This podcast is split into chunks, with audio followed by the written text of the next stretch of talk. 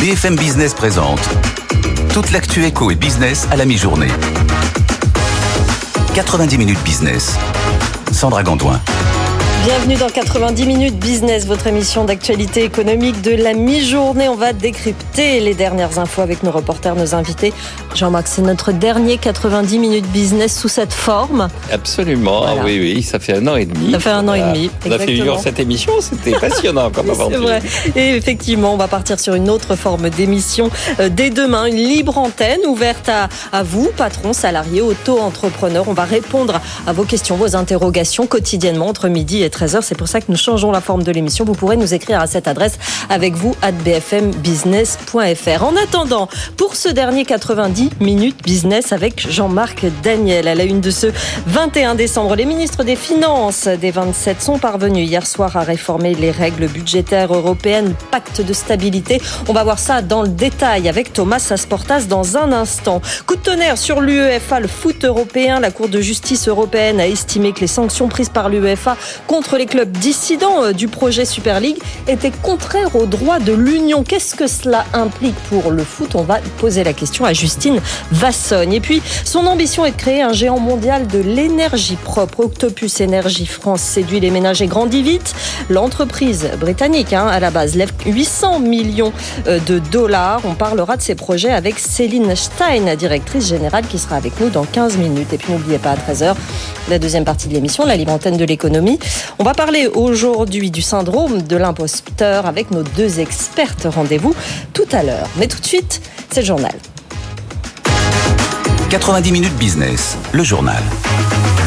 Mais ils y sont arrivés, hein, finalement. Les ministres des Finances des 27 parvenus hier à réformer les règles budgétaires européennes, le fameux pacte de stabilité. Explication absolument indispensable avec vous, Thomas Asportas, aujourd'hui. La France et l'Allemagne crient victoire. Oui, et pour des raisons diamétralement opposées. D'un côté, Christian Lindner pour l'Allemagne dit que c'est une victoire parce que le pacte est renforcé. Et Bruno Le Maire pour la France dit que c'est une victoire parce que le pacte est assoupli. Voilà, euh, chercher l'erreur. La vérité, c'est que les deux ont raison, parce qu'effectivement, quand vous regardez le pacte, il y a d'un côté des règles qui sont plus souples et de l'autre côté des règles qui sont plus strictes. Des règles plus souples, c'est par exemple avoir plus de temps pour se désendetter. 7 ans au lieu de 4 ans si vous faites des investissements et des réformes. C'est déduire la charge de la dette du calcul du déficit jusqu'en 2027. C'est dire aussi que le nouvel objectif de déficit en Europe, ce n'est plus 0%, mais 1,5%. Le discours officiel en Europe désormais, ce ne sera plus de dire tout le monde doit être à l'équilibre, mais endettez-vous un petit peu tous les ans pour pouvoir faire vos investissements. Et en même temps, le pacte est encore plus strict qu'avant puisqu'on rajoute des règles qui n'existaient pas. L'évolution des dépenses primaires nettes, par exemple. La réduction de la dette d'un point de PIB par an quand vous avez moins 30% de déficit. Ou encore la réduction du déficit structurel de 0,4 points par an ou de 0,25 quand vous menez des réformes ou des investissements. Bon, quand on écoute ça comme ça, ça, paraît très illisible, Thomas, très compliqué, ces règles. Oui, vous êtes poli en employant le mot illisible. La vérité, c'est qu'effectivement, l'accord est extrêmement compliqué à comprendre, pour ne pas dire incompréhensible, et c'est un triple échec. Un échec parce que l'Europe avait promis, justement, promis de simplifier les règles pour que tout le monde les comprenne et que tout le monde les applique. On dit déjà aujourd'hui que le pacte de stabilité est trop compliqué pour l'appliquer. Alors imaginez avec des règles dix fois plus compliquées.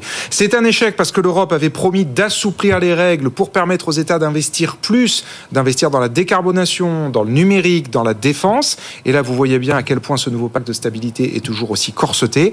Et enfin, c'est un échec bah, un peu pour tout le monde, en tout cas démocratique, parce que personne en Europe parmi les citoyens ne va s'intéresser aux règles, ne va comprendre ces règles, ne va se les approprier, alors que tout le monde, au contraire, devrait pouvoir s'emparer du sujet des finances publiques. Donc la réforme est clairement passée à côté, et les seuls qui ont gagné, bah, ce sont les politiques, puisque comme personne ne va comprendre les règles, bah, chaque pays va pouvoir continuer à les interpréter comme il veut. Jean-Marc, vous nous parlerez tout à l'heure du déficit budgétaire, mais de façon générale sur, sur ce, ces nouvelles règles je, rejoins hélas ce que vient de dire Thomas, c'est-à-dire qu'effectivement c'est un échec.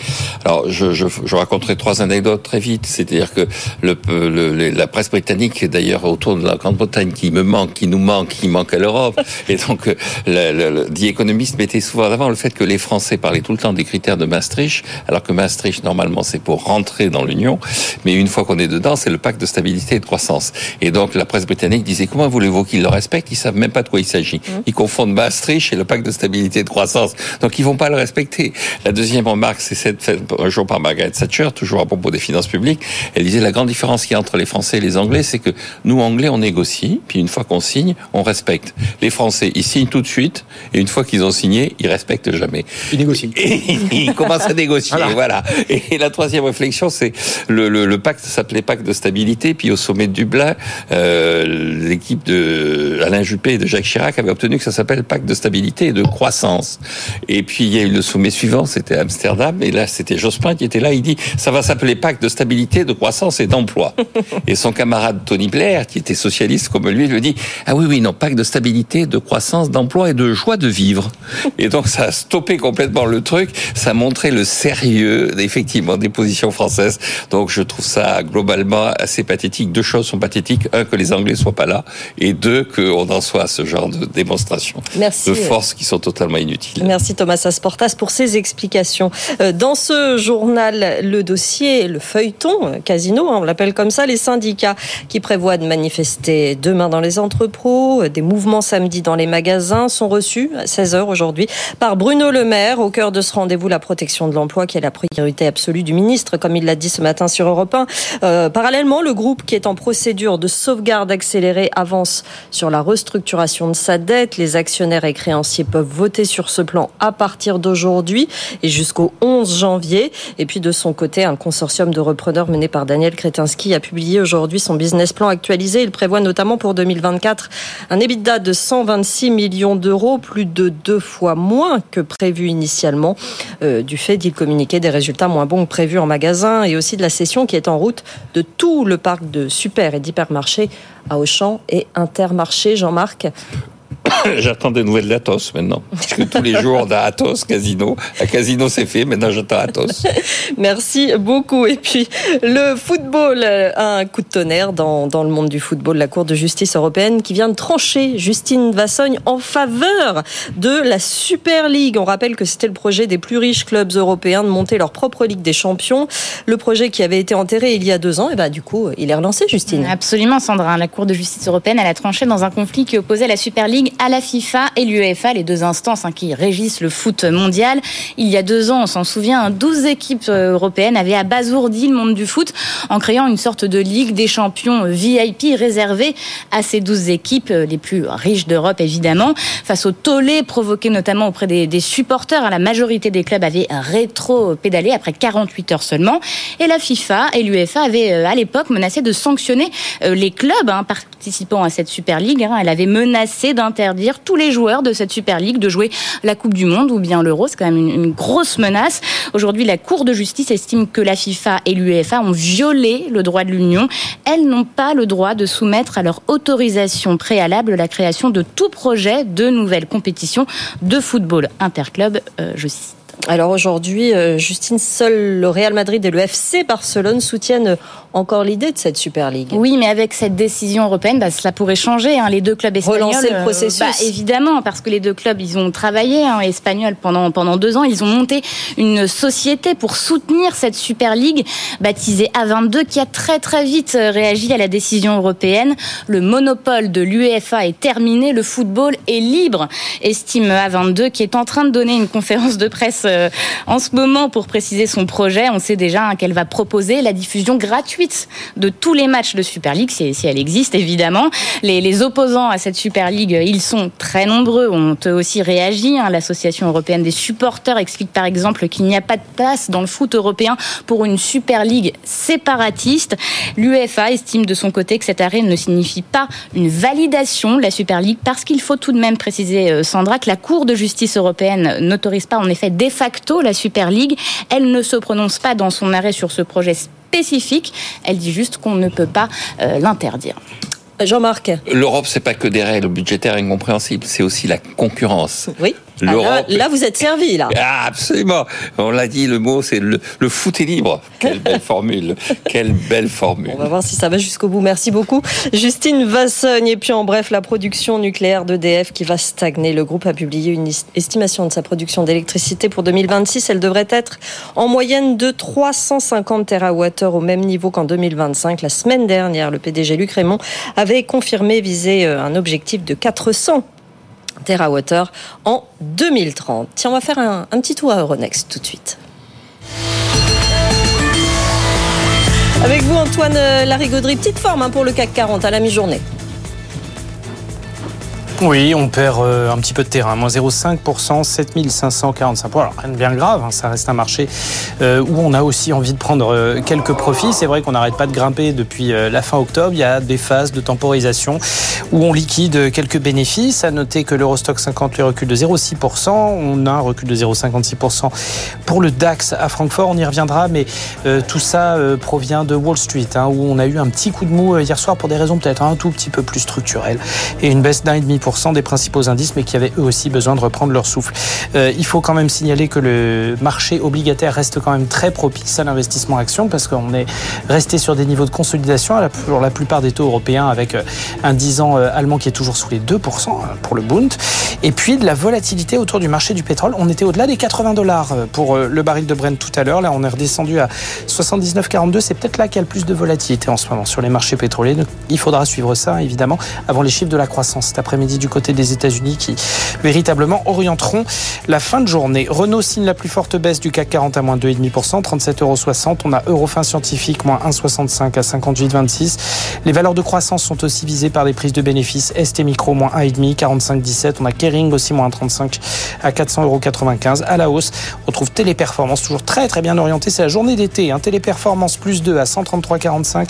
Thales plus 0,82 à 134,95. Et on a TF1 aussi qui gagne 1,4 14%, 7,07 euros. Le CAC 40, moins 0,48%, 7547 points et l'euro, 1,0963 Sandra. Merci Antoine Larigauderie, on vous retrouvera tout à l'heure à 12h36. Mais tout de suite, c'est l'édito de Jean-Marc Daniel.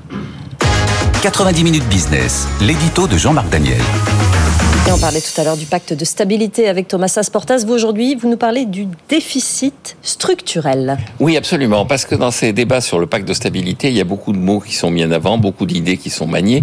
Et en général, on s'aperçoit que, à la fois, certaines sont contradictoires, à la fois, certaines sont mal maîtrisées par ceux qui les mettent en avant. Et euh, cette notion de déficit structurel a été, en fait, au centre de beaucoup des négociations entre les Français et leurs partenaires. En fait, qu'est-ce qu'il y a derrière ça? Il y a une question essentielle, c'est à quelles conditions on peut, sur le plan économique, faire de façon légitime de la dette et du déficit budgétaire qui nourrit cette dette. Et pendant très longtemps, on a raconté que c'était légitime si on consacrait ce déficit et donc cette augmentation de la dette à faire de l'investissement, parce que l'investissement allait générer la croissance qui permettrait de rembourser la dette. Sauf que beaucoup d'économistes mettent en avant le fait que c'est très difficile de savoir ce qui, dans les dépenses publiques, est vraiment de l'investissement et ce qui est du fonctionnement. On met en avant assez souvent l'exemple du Japon, où pendant des années, on a construit des ponts qui ne servaient à rien, à tel point qu'à la fin, le gouvernement a dit, mais puisque ces ponts existent, on va creuser maintenant les rivières en dessous pour justifier leur existence. Mm. On pouvait penser qu'effectivement, ces investissements qui étaient qualifiés de investissements de, de choses nobles n'étaient pas en réalité susceptibles de porter beaucoup de croissance. En revanche, quand vous payez un chercheur, quand vous payez un enseignant, normalement c'est du fonctionnement et il prépare la croissance. Quand vous apprenez à quelqu'un à lire et à écrire, eh bien vous le rendez plus performant et plus susceptible de générer de la croissance. Et donc on a abandonné normalement cette idée en disant en fait il y a des périodes où on peut faire du déficit parce que la conjoncture économique est mauvaise et puis des périodes où au contraire on doit refaire de l'excédent pour rembourser le déficit de ces périodes néfastes. Et donc le véritable enjeu c'est de positionner le déficit par rapport à la situation de l'économie, la situation conjoncturelle et par rapport à la tendance de long terme. Et donc le déficit structurel, c'est le déficit qui s'introduit dans le mécanisme indépendamment de la conjoncture. C'est le déficit qui est là même quand la conjoncture est favorable. Alors le grand débat, ça a été de dire, mais comment vous le calculez? Et effectivement, tout un tas de gens ont dit, mais écoutez, on n'y arrive pas. C'est joli sur le plan intellectuel, c'est très séduisant sur le plan euh, théorique, mais en pratique, ça vaut combien le déficit structurel? Et, notamment au moment où a été lancée cette idée de se référer à un déficit structurel, c'était il y a une dizaine d'années, les économistes avaient dit, vous savez, euh, ça va être très difficile à satisfaire vos attentes. En dix ans, l'économétrie a fait des progrès, la statistique a fait des progrès, les chercheurs se sont investis, les économistes ont travaillé. Maintenant, il y a ce qu'on appelle des filtres, des moyens d'utiliser les données qui permettent d'arriver à un résultat qui est, sinon parfait, du moins acceptable. Plus précis. Plus précis. Et donc, euh, revenir à cette idée que appliquons les traités tels qu'ils sont, gardons-les et axons le raisonnement sur le déficit structurel aurait été tout à fait légitime. Hmm. Alors, le problème de la France, c'est que son déficit structurel est de 4%, alors que les enjeux, c'est plutôt entre 0 et 0,5%. Donc, le véritable problème du déficit structurel, c'est que ça nuit à la vision politique de la France et pas à la théorie économique. C'est pas une question de calcul. C'est pas une question de calcul, c'est une question de politique. Merci beaucoup Jean-Marc. Dans un instant, on va parler d'énergie renouvelable, d'énergie propre. Octopus Énergie lève 800 millions de dollars. On va voir quels sont ses investisseurs, quel est le, le projet pour les années euh, à venir. On va en parler avec Cécile Stein, sa directrice générale. Dans un instant, elle sera notre invitée. Et puis, euh, n'oubliez pas, à 13h, la deuxième partie de l'émission La Libre Antenne de l'économie. On répond à vos questions. On va parler du syndrome de l'imposteur ce midi. Rendez-vous avec nos deux expertes à 13h. À tout de suite. 90 minutes business, l'invité. Avec nous ce midi, Cécile Stein, directrice générale d'Octopus Énergie France. Bonjour. Bonjour. Lancé en 2016, acteur mondial des énergies renouvelables basé à Londres, présent dans 18 pays. Lancé en France en 2022. On va rappeler ce que fait euh, votre groupe euh, Octopus euh, Énergie, surtout en France. Vous êtes un fournisseur d'énergie verte et abordable. C'est ça. On est un fournisseur d'énergie verte, on est aussi un producteur d'énergie verte puisqu'on investit dans la production d'énergie renouvelable.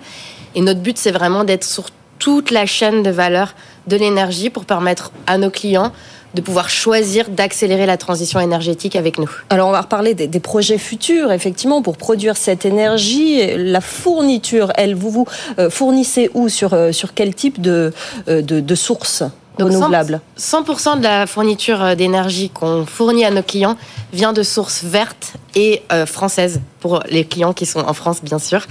Euh, ça peut venir de nos propres centrales de production ou ça peut venir d'autres producteurs avec lesquels on travaille. Euh, euh, depuis longtemps. Bon, alors, euh, votre nombre d'abonnés euh, a énormément augmenté, notamment cette, cet automne. Bon, il y a tous les faits de la hausse des prix de, de l'énergie de, de l'année dernière. Vous êtes combien de pourcents moins cher que DF, par exemple, et vous avez gagné combien de clients? Alors, sur la, les deux derniers mois, on a gagné euh, 130 000 clients à peu près. Euh, maintenant, on est à plus de 250 000 compteurs qui sont fournis en France et dans le monde à 8 millions de compteurs qui sont fournis. Euh, sur les offres, on n'est jamais plus cher que DF, ça c'est mhm. notre promesse. Même on, nous existons avant la crise énergétique, mais sous un autre nom. Et même pendant la crise énergétique, nous sommes le seul fournisseur à n'avoir jamais augmenté nos prix, parce qu'on tient aux engagements qu'on prend vis-à-vis -vis de nos clients. Euh, et nous avons régulièrement des offres moins chères, ce qui nous a permis de croître euh, cet automne. C'était une offre qui, par exemple, a 12% moins chère que celle d'EDF. Jean-Marc. Donc votre énergie, c'est essentiellement de l'électricité. Quand vous dites énergie verte, euh, ou vous avez d'autres formes d'énergie que vous Pour le moment, on est à 100% d'électricité. On compte pouvoir lancer le gaz vraiment sous peu parce que c'est aussi une manière d'accélérer la transition énergétique que de permettre aux clients qui ont de l'électricité et du gaz chez eux de pouvoir être fournis par un fournisseur vert. Mais l'idée, c'est vraiment d'aller vers plus d'électrification, d'installer des pompes à chaleur chez nos clients pour sortir du gaz. Et vos clients, c'est des ménages, c'est des particuliers ou il y a aussi des entreprises dans vos clients? Il y a des entreprises, des collectivités, des ménages. Par exemple, ça fait euh, six ans maintenant qu'on fournit la ville de Paris. On va encore la fournir pour au moins deux ans supplémentaires, parce que c'est la troisième fois qu'ils nous renouvellent. Donc quand vous vous promenez dans Paris et que vous voyez les, les jolies lumières, c'est notre énergie qui arrive là-bas. Et alors une dernière question, mais toute personnelle, Octopus, pourquoi Quel rapport il y a avec la pieuvre, entre l'électricité et la pieuvre? Alors déjà, la pieuvre est très mignonne, donc ça, ça joue quand même. Produit d'appel. Voilà, exactement. Et après, il y avait cette idée que on veut utiliser chaque levier euh, qui est possible pour accélérer la transition énergétique et donc toutes ces tentacules pour pouvoir vraiment aller chercher de l'énergie moins chère mais toujours plus verte avec une technologie de plus en plus adaptée pour que nos clients puissent, euh, puissent consommer mieux et moins. Euh, vous levez 800 millions de, dollars. On va rappeler qui sont vos investisseurs. Là, parce que là, vous levez avec vos investisseurs historiques. Hein. Exactement. Donc c'est là, on a, on a levé. Donc ce mois-ci, on lève 800 millions de dollars pour le groupe. Oui. Ça fait une valorisation à 8 milliards de dollars pour un groupe qui n'existe que depuis 8 ans, donc c'est assez impressionnant. Ouais. On a six investisseurs, donc c'est ces investisseurs-là qui nous font confiance et qui rajoutent de l'argent.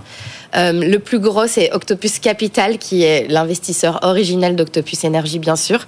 On a aussi 10% qui sont détenus par les salariés. Chaque salarié d'Octopus détient des parts d'Octopus, donc c'est quand même assez, assez conséquent.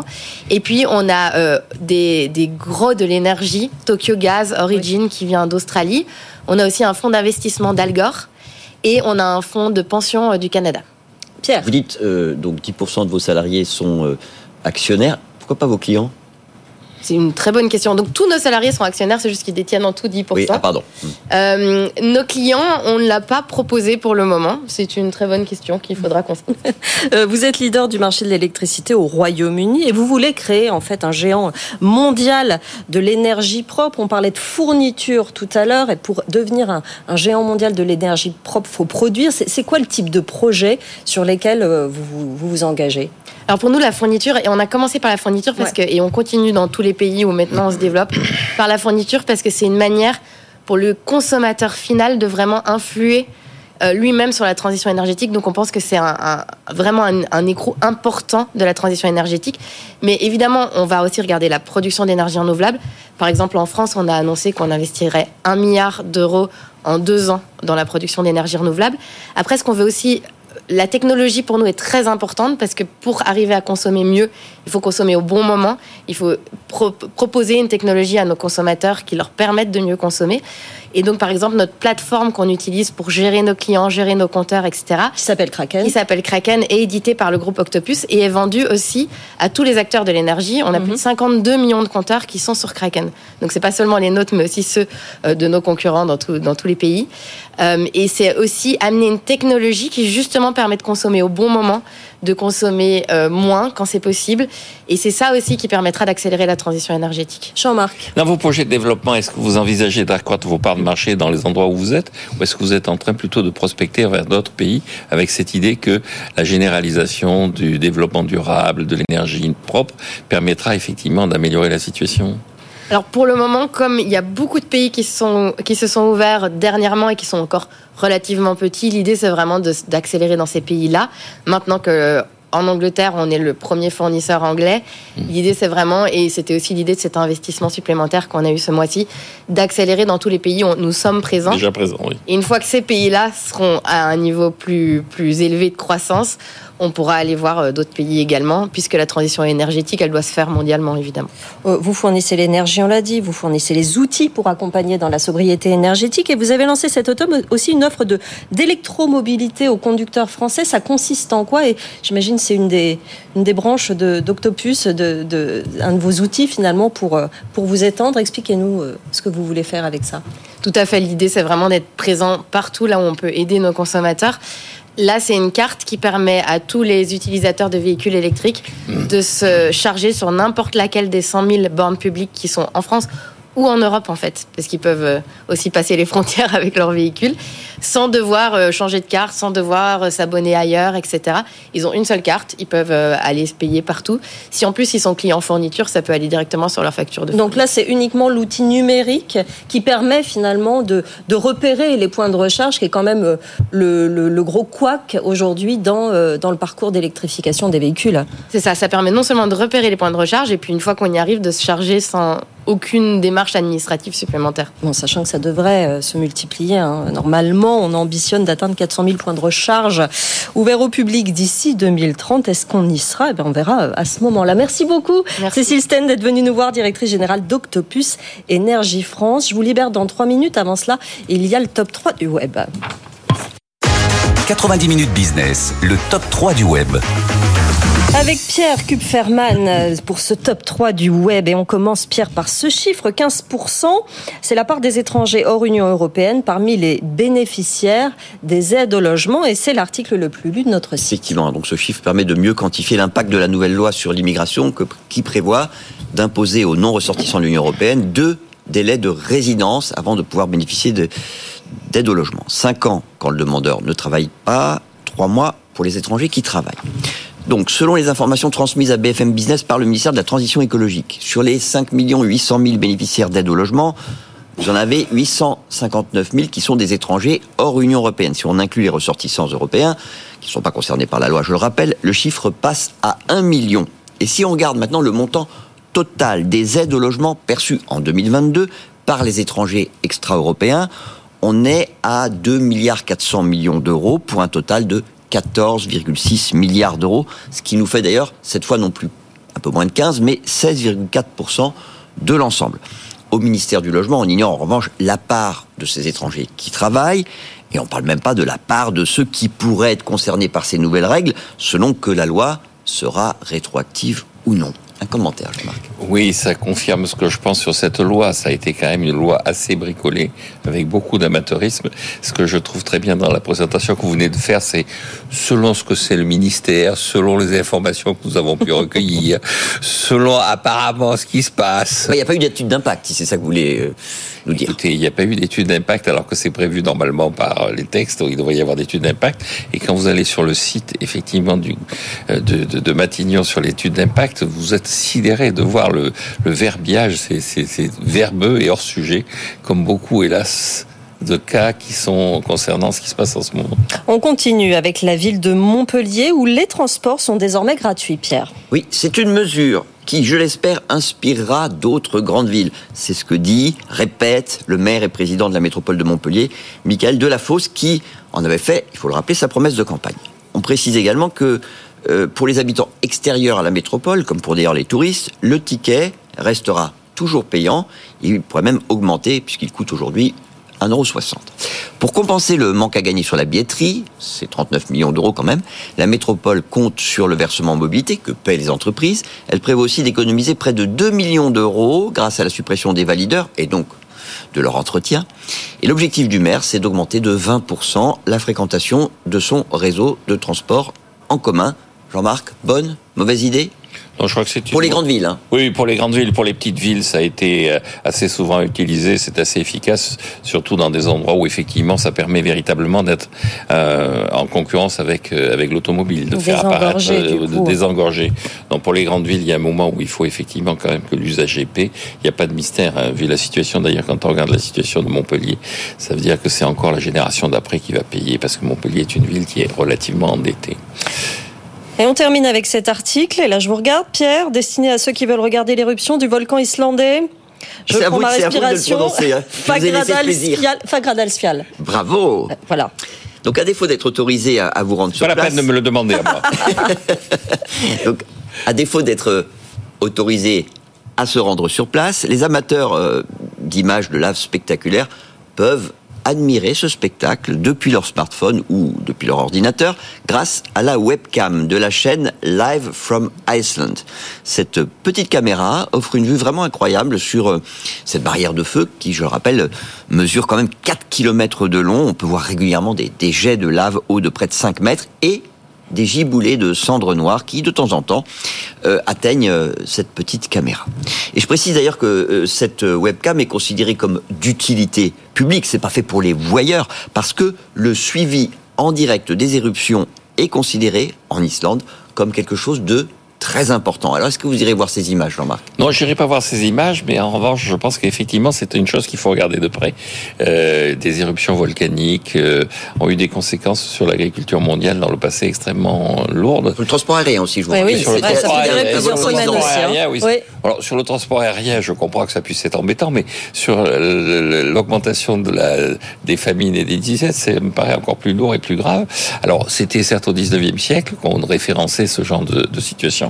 Mais là, on va vers euh, de vrais, vrais ennuis et de vrais soucis au niveau mondial. Moi, je regarderai les images parce que ça me fascine. Hein, les images de, la terre, les images du feu, les images. Voilà, moi, je trouve que ça marche très bien à chaque fois. Merci beaucoup. Sur le plan psychanalytique, il faut être chercher quelque chose peut-être. Bon, d'accord. J'irai voir ça. Merci, Jean-Marc. Parlez-en à votre psychiatre. là, c'est la dernière. Il se lâche. Non, mais vraiment, ce qu'on peut pas entendre. Allez, la suite de l'émission dans un instant. On va avoir le journal de Marjorie. On va parler des mutuelles, l'augmentation des mutuelles également dans notre décryptage et puis la consommation américaine aussi avec Antoine Larigauderie. À, à tout de suite. 90 minutes business, toute l'actu éco et business à la mi-journée sur BFM Business. Rendez-vous sur BFM Business. Marc Fiorentino. Et si on faisait mieux qu'une émission exceptionnelle, un C'est votre argent spécial Noël avec les grandes gueules de l'économie et de la finance, les événements marquants de 2023 et toutes les prévisions pour 2024. C'est votre argent, spécial Noël, avec Marc Fiorentino, demain à 20h sur BFM Business. BFM Business présente toute l'actu éco et business à la mi-journée. 90 minutes business. Sandra Gandoin. Soyez les bienvenus dans cette euh, émission dernier 90 minutes business de cette, euh, de cette année. Après, on partira à la rentrée sur une nouvelle forme d'émission. Mais nous sommes encore aujourd'hui avec Jean-Marc Daniel, avec Pierre Kupferman, l'édito à suivre d'Antoine Larigauderie qui va nous parler notamment de la consommation américaine. Ce sera à 12h36. Notre euh, débat, décryptage, on va revenir sur la hausse des tarifs des mutuelles à 12h40 et puis à 13h, la libre antenne de l'économie. Notre thème, le syndrome de l'imposteur on va en parler avec nos experts à partir de 13h. Mais tout de suite, c'est le journal de Marjorie Adelson. BFM Business, l'info éco. Marjorie Adelson. Bonjour Sandra, bonjour à tous. Nouveau chapitre dans la saga Casino. Les actionnaires et créanciers sont appelés à se prononcer à partir d'aujourd'hui. Ils auront jusqu'au 11 janvier pour voter les plans de sauvegarde accélérés. Pour rappel, le groupe est toujours dans cette procédure jusqu'au 25 février prochain et il s'apprête à vendre l'ensemble de ses hyper et supermarchés à, Auchan et Intermarché. On apprend également que Bruno Le Maire recevra les syndicats aujourd'hui à 16h à Bercy. Face à la crainte d'un dépeçage selon leurs mots, ils ont prévu une mobilisation demain dans les entrepôts et samedi dans les magasins. À propos des syndicats, toujours, la CGT appelle à la désobéissance civile contre la loi immigration. Hier, le président était l'invité de France 5 suite à l'adoption du texte controversé à l'Assemblée nationale. La secrétaire générale Sophie Binet affirme que la loi remet en cause, je cite, tous nos principes républicains. Pour rappel, le texte instaure un délai de 5 ans pour l'obtention de prestations sociales aux étrangers ne travaillant pas et de 30 mois pour les autres. L'allocation personnalisée d'autonomie entre dans ce cadre. 32 départements dirigés par la gauche, dont Paris, ont annoncé qu'ils n'appliqueraient pas le durcissement. Des artistes et des personnalités ont appelé ce matin Emmanuel Macron à ne pas promulguer la loi. On poursuit avec un indicateur, celui du climat des affaires. En décembre, il s'améliore légèrement selon l'INSEE. Il atteint 98 points contre 97 en novembre, en cause notamment le regain d'optimisme des chefs d'entreprise dans le commerce de détail.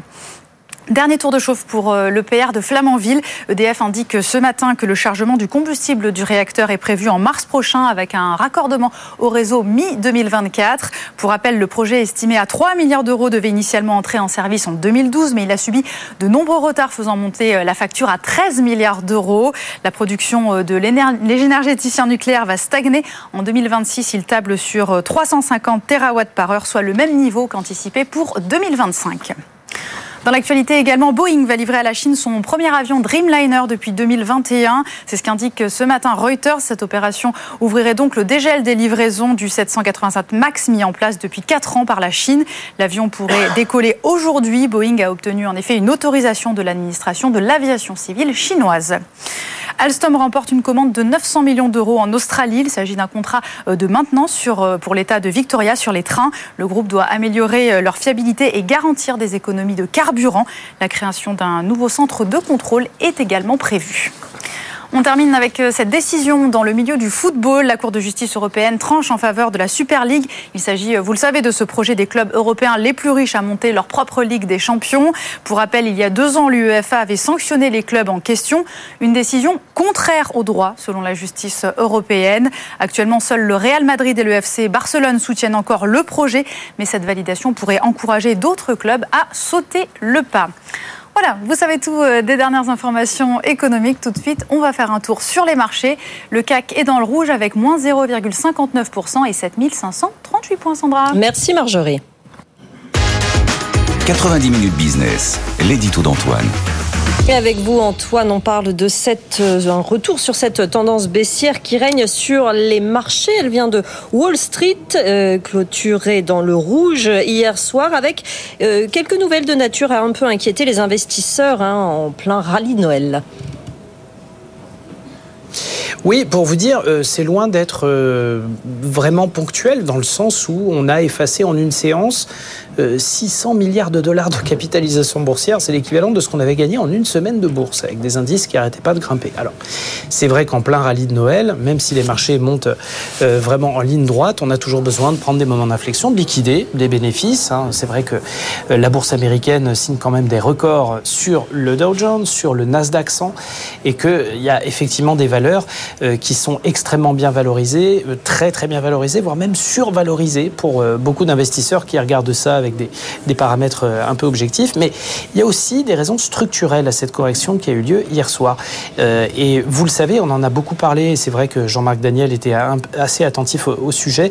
À chaque fois, on a des petites crises d'angoisse sur ah là là, est-ce que le consommateur américain va continuer à consommer? Parce qu'autant dire que c'est un des moteurs principaux de l'économie mondiale et de la santé des marchés boursiers, il faut bien le dire. Et c'est vrai que hier, on a eu deux nouvelles qui ont fait tâche, avec des profit warnings, des abaissements de prévisions de résultats. Alors, déjà de la part de FedEx. FedEx, c'est un peu euh, un baromètre de la conjoncture mondiale. Hein. C'est un des leaders mondiaux de, l'acheminement, euh, de colis, de marchandises, etc. Et le fait que FedEx réduise ses prévisions alors qu'on se retrouve avec un contexte monétaire clair et net et des perspectives d'entreprise qui vont repartir, bah, c'est vrai que ça fait un peu tâche. Alors FedEx, il y a un une raison particulière aussi, c'est le fait qu'il a un concurrent qui est de plus en plus encombrant, et notamment sur le marché américain, c'est Amazon, qui livre lui-même maintenant ses colis et qui est devenu un leader de l'acheminement. L'autre euh, entreprise qui est un petit peu inquiétée, c'est General Mills. General Mills, c'est euh, les céréales Cheerios, c'est les glaces Agendas, c'est tout un tas de, produits de, consommation courante pour les Américains.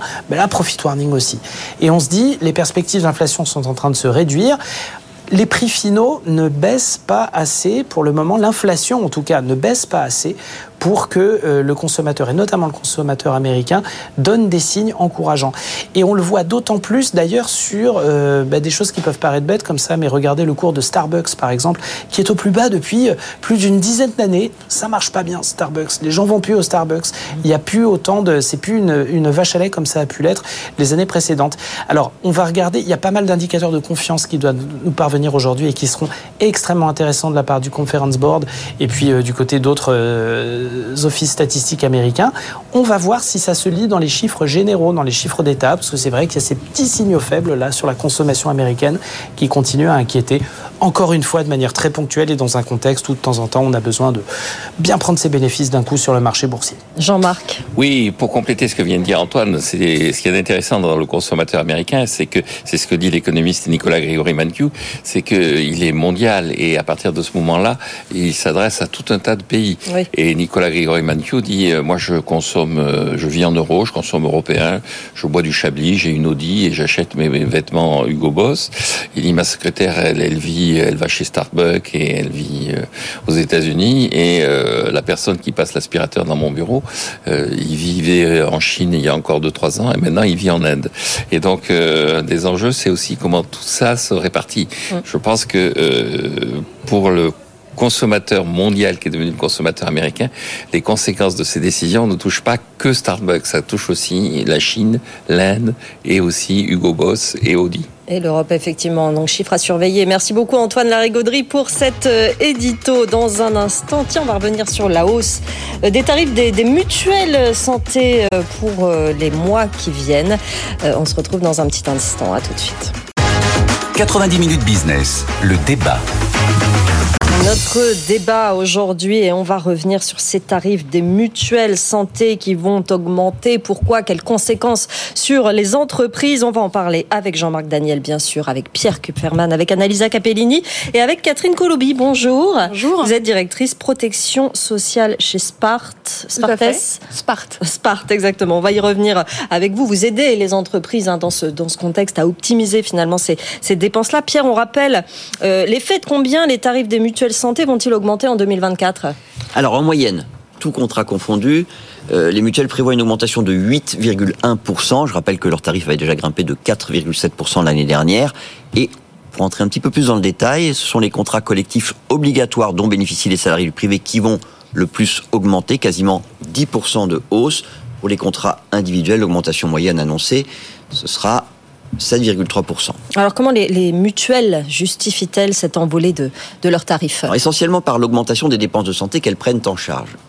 elle nous annonce plus 6,1%. C'est vrai que pour prendre quelques exemples, euh, dans le dentaire, euh, la part qu'il va leur revenir, elle était de 30% cette année, elle passe à 40% l'année prochaine.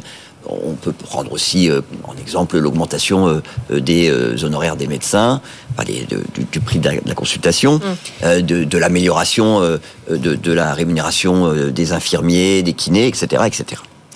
Donc elles font aussi valoir, c'est important, que les, que les contrats de santé, que sur les contrats de santé, pardon, la principale taxe qu'elles payent va désormais intégralement dans les caisses de l'assurance maladie et que cette taxe représente deux mois de cotisation. Et enfin, que si elles n'augmentaient pas autant leurs tarifs, plus de la moitié des mutuelles, 55% pour être précis, seraient en déficit, ce qui n'est pas possible plusieurs années de suite. Mmh. Bref, que si elles exigent de leurs adhérents qu'ils mettent davantage la main à la poche, c'est en raison de décisions prises par le gouvernement, un gouvernement qui, ces dernières années, a tout fait pour que la France soit, avec le Luxembourg, le pays de l'OCDE où les dépenses de santé restant à la charge des patients soient le plus faible au monde. Merci pour les chiffres. Catherine Colombier, vous êtes donc directrice protection sociale chez Spart, cabinet de conseil en optimisation des charges sociales. Déjà, qu'est-ce que vous, vous pensez de ces, de ces justifications, de ces explications euh, à la hausse? Euh, déjà, c'est pas une nouveauté. On parle de désengagement de la sécurité sociale déjà depuis euh, plus de 20 ans. Euh, la nouveauté euh, cette année, c'est qu'elle est, elle est assez drastique. Ouais. C'est 10% de majoration. Et qu'il euh, y a eu comme un, peu un consensus de tous ces groupements de compagnies d'assurance, mutuelles et institutions de prévoyance qui se sont tous mis d'accord pour dire ce coup-ci, on y va tous ensemble. Et c'est plus 10% plus ou moins en fonction de l'état des dépenses santé des entreprises. Mm. Mais il n'y a pas un assureur qui va venir un petit peu en marge, comme les autres années, à dire euh, non mais moi j'ai la marge de solvabilité, j'ai le poids qu'il faut pour venir euh, finalement financer cette hausse. Euh... Sachant un petit point hein, que les mutuelles n'ont pas le droit de le faire en tout cas de ne pas le faire sur le long terme, alors que c'est vrai qu'une compagnie d'assurance privée est un peu moins contrainte. Tout à fait. Merci de le préciser, puisqu'on n'a pas les mêmes formes juridiques et une compagnie d'assurance peut euh, euh, en général, venir euh, prendre cet impact sur cette hausse et ce désengagement. Voilà, un peu. Comment réagissent les, entreprises J'imagine que vous avez un petit peu sondé les, personnes que vous suivez. Comment elles réagissent à ces, à ces hausses? Elles les subissent. Elles les subissent plus qu'elles sont en proactivité. Il y a le sujet de la protection sociale complémentaire en entreprise est un sujet assez opaque. Euh, il y a un manque de transparence réelle. On essaye de plus en plus euh, de le rendre de plus en plus transparent. Euh, les conseils auprès des entreprises essayent d'expliquer un petit peu et de décortiquer le pourquoi du comment.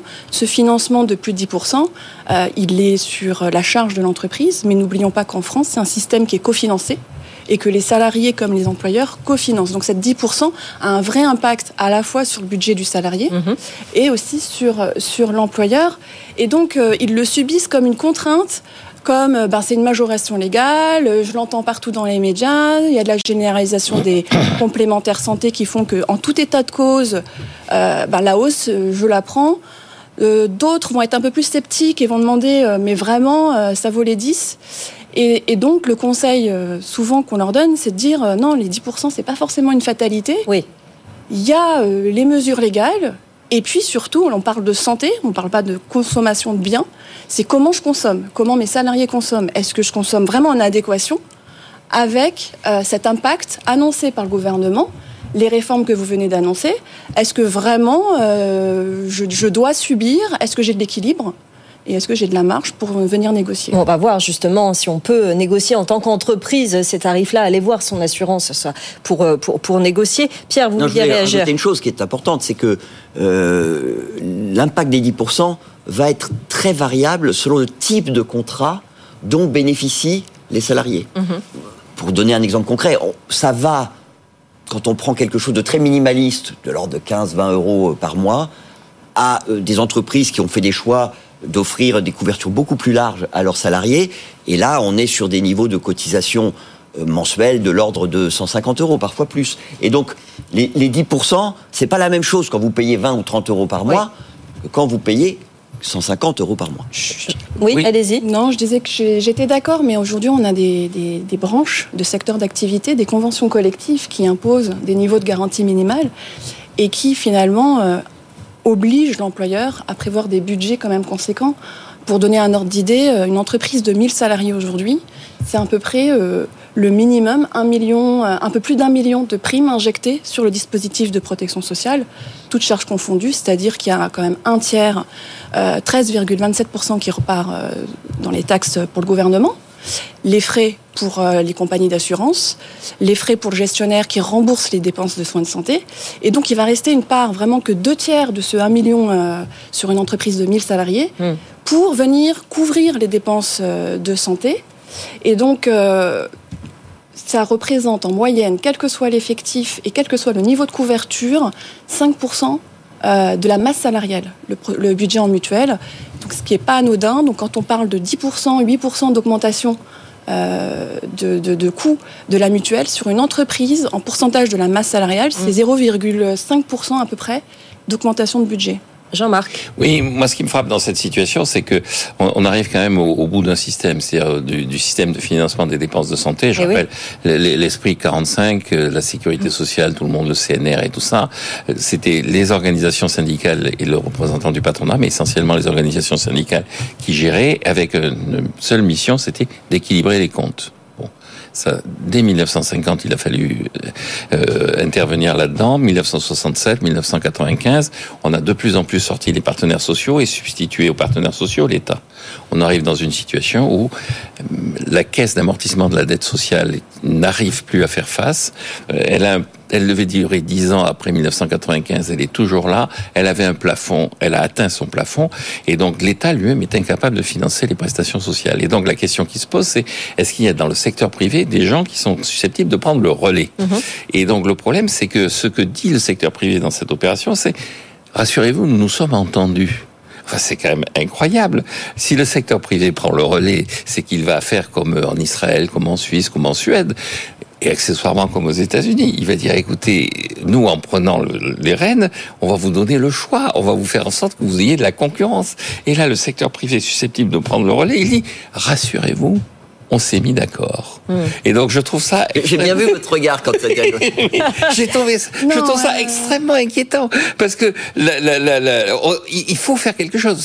C'est insupportable. Encore une fois, l'État-providence conçu en 1945, réformé en 67, puis en 95, est en faillite. Il ne faut pas se faire d'illusions. Et donc il faut il faut que les gens qui sont susceptibles de prendre le relais disent et un message clair qui n'est pas de dire, écoutez, mais on va s'en mettre mais plein les on, va, voir dans un instant, on va se comparer un petit peu à nos voisins européens, mais une réaction, Catherine. Oui, mais malheureusement, c'est plus complexe euh, que ça. Il y a eu toujours eu ces débats depuis euh, les années 50, effectivement, sur euh, je privatise la, la, santé, les dépenses sur une santé, ou alors je reprends le tout. Il y a eu un, un, grand, euh, un grand changement aussi dans le gouvernement, à se dire à un moment donné, je prends tout, à un autre moment donné, je me désengage et je privatise et je laisse la main aux entreprises finalement à gérer les dépenses de soins de santé à ses salariés il y a, euh, il y a euh, ce débat-là, il est, il est peut-être un peu euh, politique. Savoir, vous avez raison, l'État-providence, ça n'existe plus. On est arrivé, le pays, au niveau de l'OCDE, avec le moins de reste à charge possible. En termes, on a un système de protection sociale qui est le plus, le plus élevé sur, dans les pays d'OCDE, mais c'est un coût puisque ce coût, cette d'augmentation euh, des mutuelles euh, augmente plus vite que le PIB. C'est quand même assez euh, énorme d'entendre ça. Et, et, en fait, je pense que c'est surtout un coût de gestion parce que une fois l'État dit, vous organisme privé, vous savez pas gérer, vous êtes en complémentaire de la sécurité sociale, vous gérez mal les complémentaires et c'est pour ça qu'on est en déficit.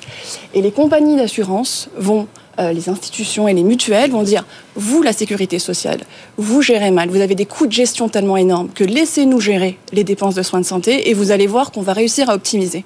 Pierre. Et, effectivement, il y a ce débat avec euh, quelle technique comptable on utilise pour mesurer hmm. les, coûts de gestion. Parce que euh, c'est beaucoup plus facile pour la, sécurité sociale d'avoir des coûts de gestion euh, limité parce qu'en fait la sécurité sociale elle, reçoit les documents, elle rembourse, c'est tout automatisé. C'est beaucoup plus compliqué pour les mutuelles et en plus on reproche aux mutuelles de, de des frais de gestion qui sont pas tout à fait des frais de gestion, c'est-à-dire qu'il y a une partie de l'argent qui ne revient pas effectivement directement en remboursement de dépenses de santé, mais qui sont consacrés à des actions de prévoyance.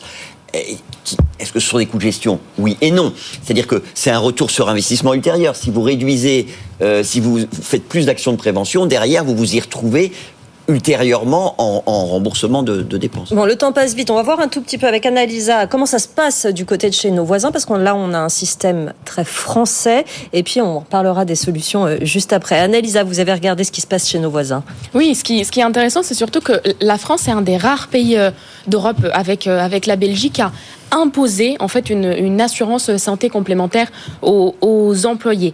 Alors il faut dire qu'il y a évidemment beaucoup de systèmes euh, tous différents, tous euh, sur mesure hein, dans les pays européens, euh, comme c'est souvent le cas. En tout cas, dans la majorité des pays, la couverture santé de base est couverte et garantie par, l'État, par la, la, sécurité sociale. Voilà, on, va regarder, si vous nous regardez à la télé, vous voyez apparaître un, un graphique qui nous dit qu'en France, 95% de la population est en effet affiliée à une, à une complémentaire santé, c'est euh, énorme hein, par rapport euh, aux autres pays, par exemple le Royaume-Uni 60%, euh, l'Irlande 46%, et puis en Espagne par exemple c'est seulement 16% de la population qui est affiliée à une, une complémentaire santé. En Italie c'est encore moins, c'est près de 6%, 5,5%. Puis ce qui est intéressant c'est aussi de voir la différence de, de complémentaire santé. Nous on l'appelle, voilà, c'est déjà dit dans le nom, une complémentaire santé, alors que par exemple en, en Suède c'est une couverture santé supplémentaires. Supplémentaires, donc, pour couvrir des prestations qui sont laissées en dehors du panier de soins de base. Alors qu'en France, en France, c'est complémentaire. Donc, ça couvre les mêmes types de soins que le panier de base, mais donc ça couvre le reste à charge, ce fameux mm. reste à charge. Qui, peut être très élevé si on parle de, lunettes ou. Euh, Sur certains, certains, Exactement. Et puis, ça dépend. Et puis il y a euh, un autre type de, de, de, de mutuelle, hein, de complémentaire santé privée, c'est celle qu'on a par exemple au Royaume-Uni, où c'est de type duplicatif. Alors là, ça veut dire que on l'utilise pour avoir euh, des meilleurs accès aux soins en général, pour aller plus vite, pour avoir un choix plus large de, de prestataires. Et alors, on comprend très vite hein, que le fait d'être obligé en tant que salarié d'avoir euh, une mutuelle, eh bien ça fait qu'on subit en France beaucoup plus l'augmentation, alors que si on a le choix, finalement, on est plus libre de décider si euh, on veut souscrire euh, ou pas. Catherine, on a une minute trente pour trouver une solution. Quels sont les leviers de négociation des entreprises pour agir sur, sur ces prix? Et est-ce que ça va se perpétrer avec le vieillissement de la population de cette façon-là dans les années qui viennent? Justement, je pense qu'il ne faut pas le prendre comme une fatalité. Il faut surtout euh, euh, ne pas hésiter en interne à mettre le sujet euh, avec les partenaires sociaux et en débattre. Encore une fois, le dispositif en France, il est cofinancé. Ça, ça, le salarié est aussi responsable, le consommateur en dépenses de soins de santé est aussi responsable du système de santé en France que le gouvernement ou l'employeur ou l'entreprise. Euh, ça, c'est la première chose. Voir comment notre besoin, il évolue au sein de l'entreprise. Ça, c'est que des statistiques nationales. Mm. C'est que de la data. Mais maintenant, nous, euh, on connaît euh, notre système en France. Ouais. Euh, les déserts médicaux qui existent en France, euh, la façon de consommer. Euh, si vous êtes en région Île-de-France, vous allez voir un médecin tout simplement avec une consultation facilement autour du, du, de 25 euros.